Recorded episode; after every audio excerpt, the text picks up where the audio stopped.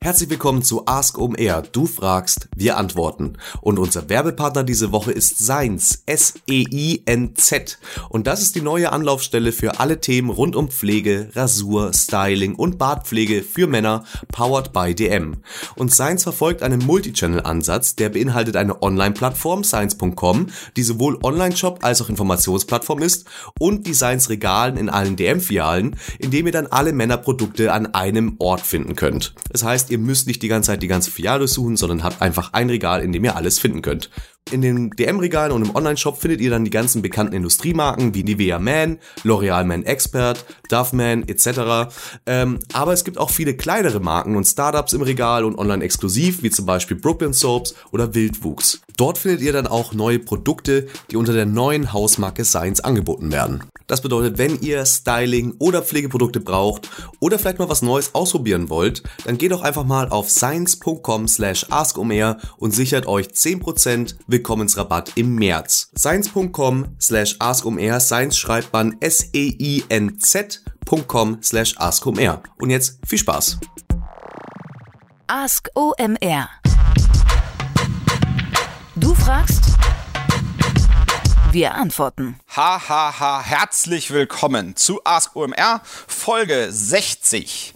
Wir freuen uns, dass ihr dabei seid, dass ihr die Augen und Ohren offen haltet nach dem, was ihr besser machen könnt im Online-Marketing. Das ist unsere Mission, dafür sind wir da. Ihr schickt uns Fragen ein.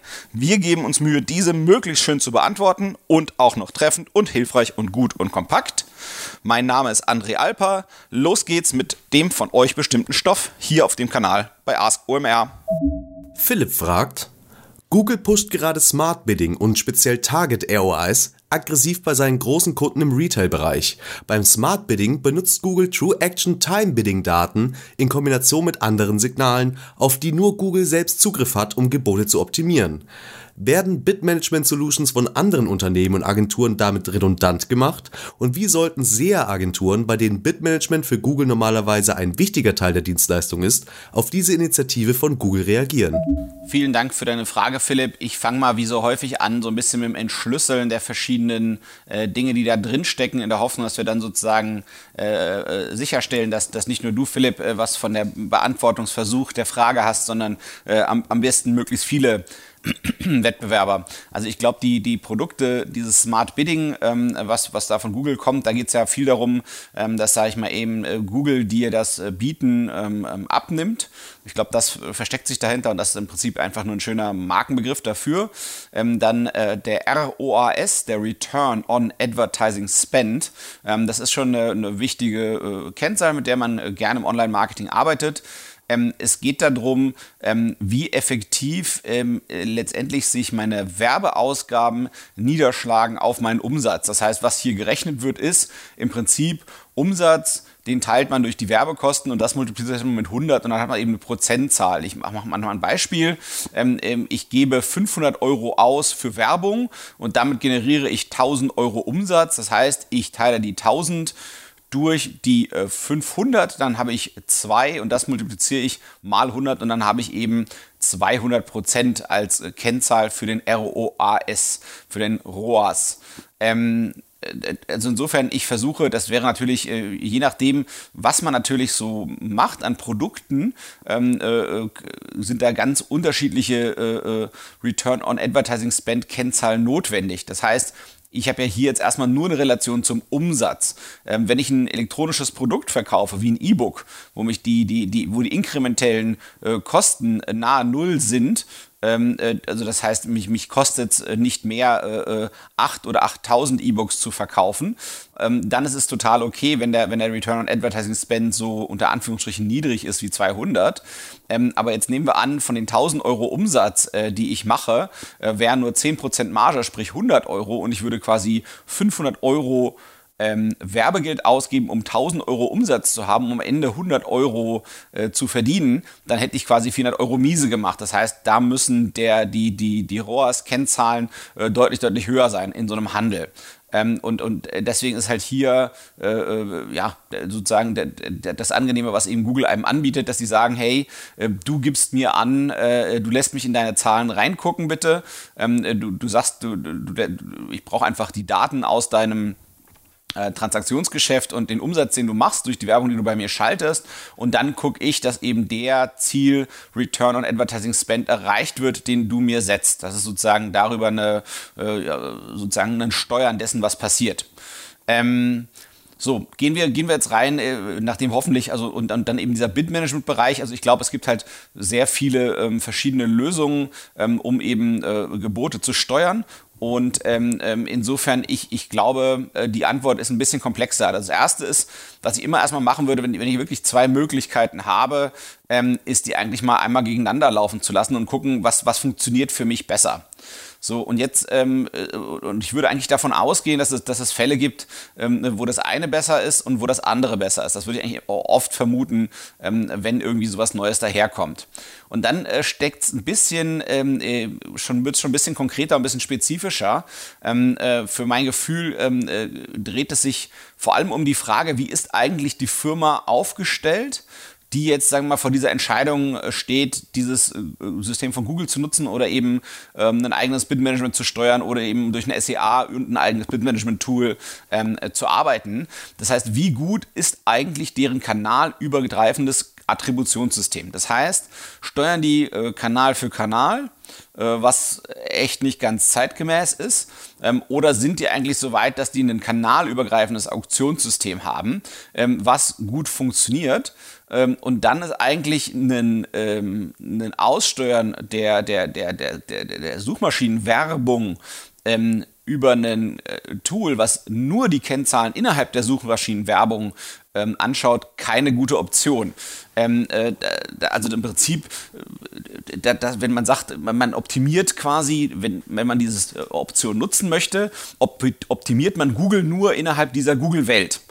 Ähm, das äh, kann sozusagen eben gegebenenfalls auch wirklich ungeschickt sein.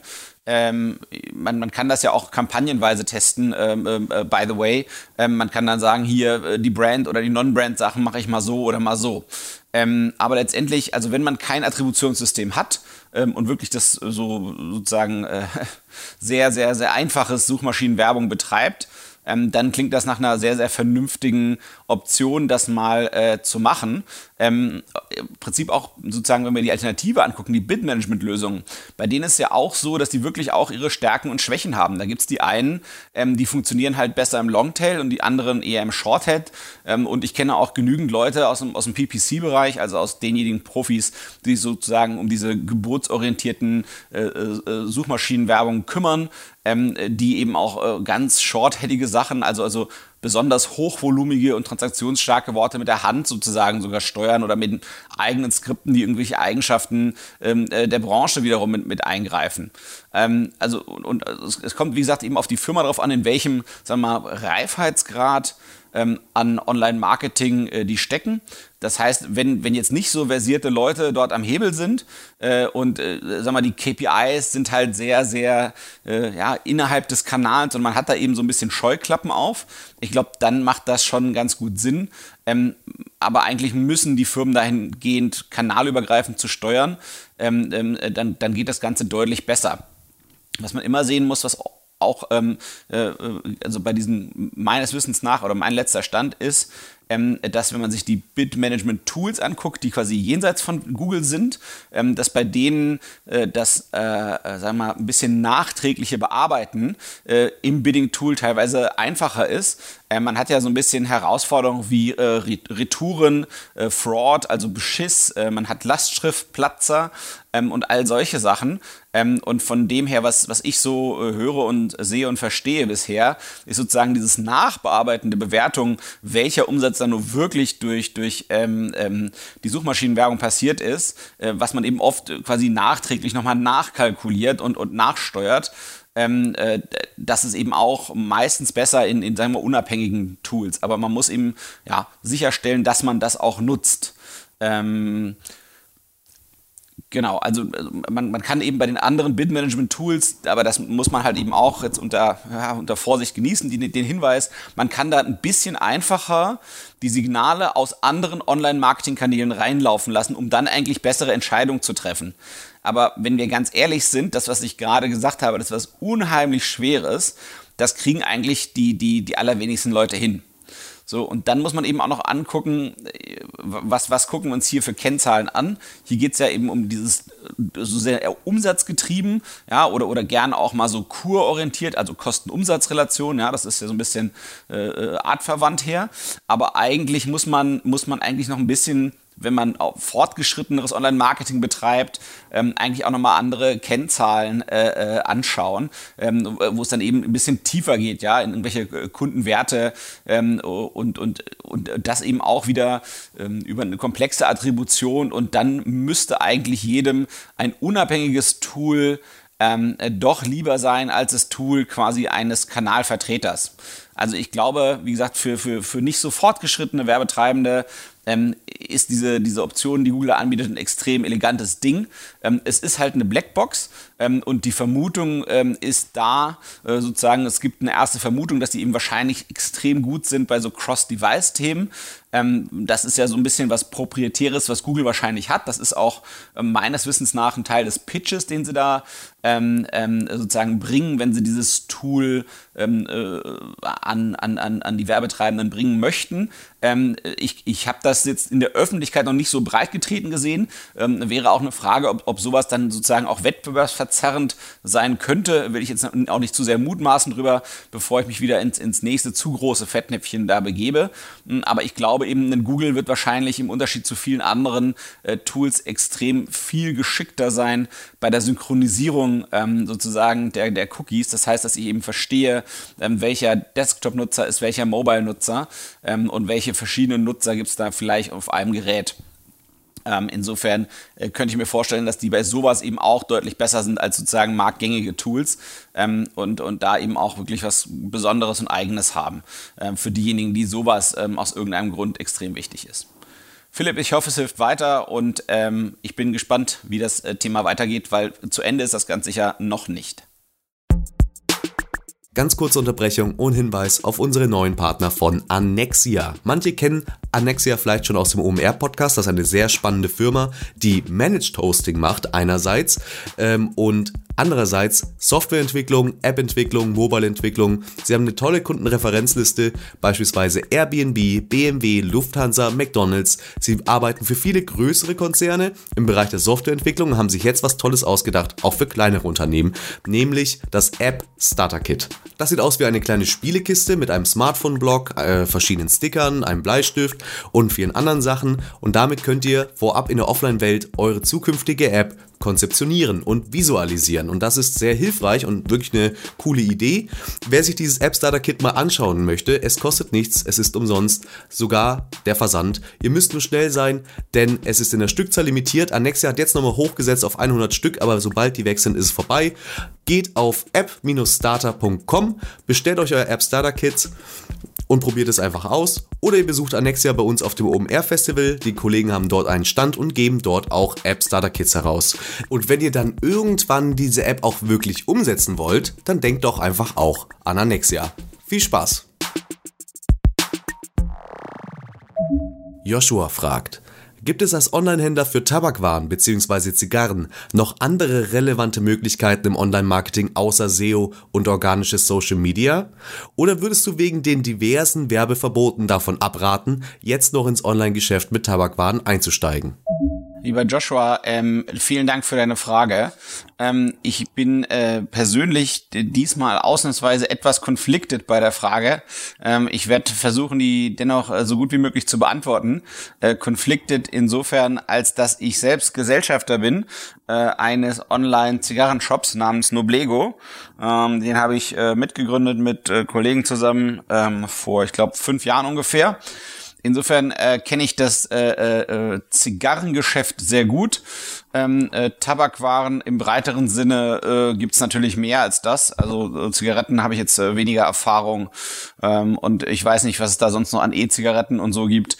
Ähm, habe ich auch weniger Erfahrung persönlich. Aber eben beim äh, Zigarren äh, und äh, bei anderen hochwertigen Tabaken, äh, da kenne ich mich durch Nublego äh, recht gut aus äh, und habe natürlich eine Meinung dazu. Ähm, eine starke, die natürlich persönlich geprägt ist durch, durch meine unternehmerische Vergangenheit, äh, warum es zu dem Shop kam. Ähm, ähm, ja, also insofern versuche ich mal bestmöglich zu beantworten, ähm, damit alle anderen äh, vielleicht besser den Kontext der Frage verstehen.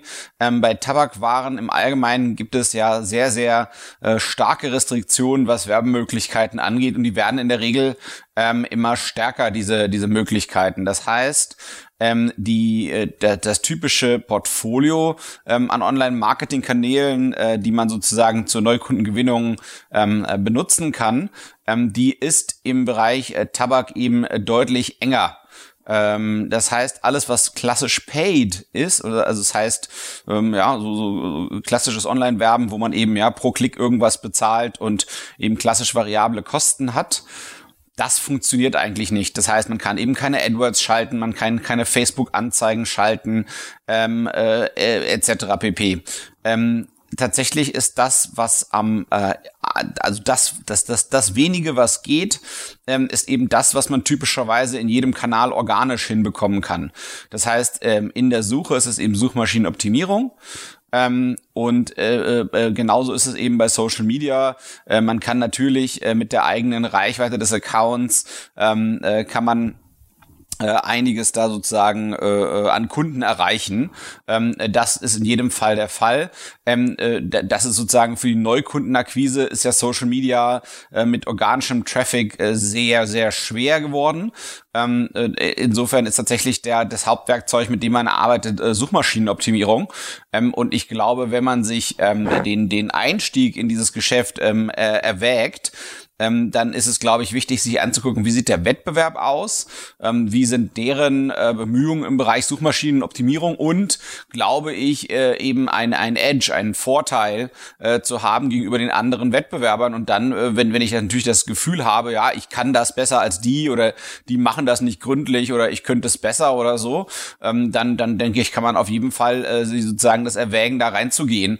Ähm, aber tatsächlich findet halt ähm, die Verteilung der Neukunden ähm, nur auf ganz, ganz wenigen äh, äh Kanälen statt ähm, äh, dann ist es so, dass in dem Bereich äh, äh, sind halt Volumina, äh, die man abnimmt, äh, beim Großhändler durchaus treibend äh, für die Marge. Ähm, das heißt, der Einstieg ist ein bisschen schwerer als woanders, wo vielleicht sozusagen ja man man vielleicht früher an, an, an gute Einkaufskonditionen rankommt. Ähm, ich weiß wie gesagt nicht, was was sozusagen dein dein dein dein Bereich der, der Tabakwelt da sozusagen sein soll, ähm, äh, in den du reinsteigst. Ähm, insofern äh, hoffe ich, dass das so ein bisschen weiterhilft. Ähm, es gibt, ähm, ja, äh, ich glaube, dann, dann gibt es natürlich das Bestandskundenmarketing. Äh, vielleicht da, da, dazu noch ein Wort. Ähm, äh, das muss natürlich extrem gut laufen, weil ähm, äh, Zigarrenraucher sind natürlich äh, Leute, die halt regelmäßig sich was gönnen. Also das sind so wie, würde ich sagen, mal wie ein Weintrinker, also am ehesten zum Vergleichen. Ja, wer, wer guten Wein wertschätzt, der hat halt irgendwie regelmäßig Bedarf ab und zu nach einer guten Flasche und so ähnlich ist das bei Zigarren auch. Das heißt, das Bestands- und Kundenmarketing muss halt möglichst gut gemacht werden, also sprich das CRM, äh, was wahrscheinlich im Wesentlichen via E-Mail funktioniert. Ähm, das ist, glaube ich, so ein anderer wichtiger Stellhebel, den man eben einfach gut im Griff haben muss. Und äh, eben auch das Gefühl gleichzeitig, ich meine, äh, der Bereich war, also als wir eingestiegen sind, gab es schon irgendwie, keine Ahnung, 30, 40, 50 Shops ähm, in dem Bereich Zigarren. Also insofern, man muss schon das Gefühl haben, man, man kann irgendwas wesentlich besser als der Wettbewerb. Und ich finde, wenn, wenn man das hat und, und das denkt und das gut im Gefühl hat, ähm, dann macht das immer Sinn zu erwägen, da reinzugehen in irgendeinen neuen Bereich. Also jetzt auch nur nicht nur im Tabakbereich, sondern auch im Allgemeinen. Ich hoffe, das hilft weiter, Joshua. Das war die Folge 60 von Ask OMR, eurem Fragen und Antworten Q&A Podcast, Ask Me Anything Podcast, nennt es wie auch immer ihr wollt. Wir sind für eure Fragen da und versuchen die zu beantworten. Mir helfen äh, der Kai Rieke aus Berlin und der Erik Siegmann aus Hamburg bei der Erarbeitung der Fragen. Mein Name ist André Alper und wir freuen uns auf weitere Einsendungen von Fragen. Das könnt ihr machen über E-Mail, über Slack, über WhatsApp und was euch sonst noch einfällt. Bis bald bei Ask OMR.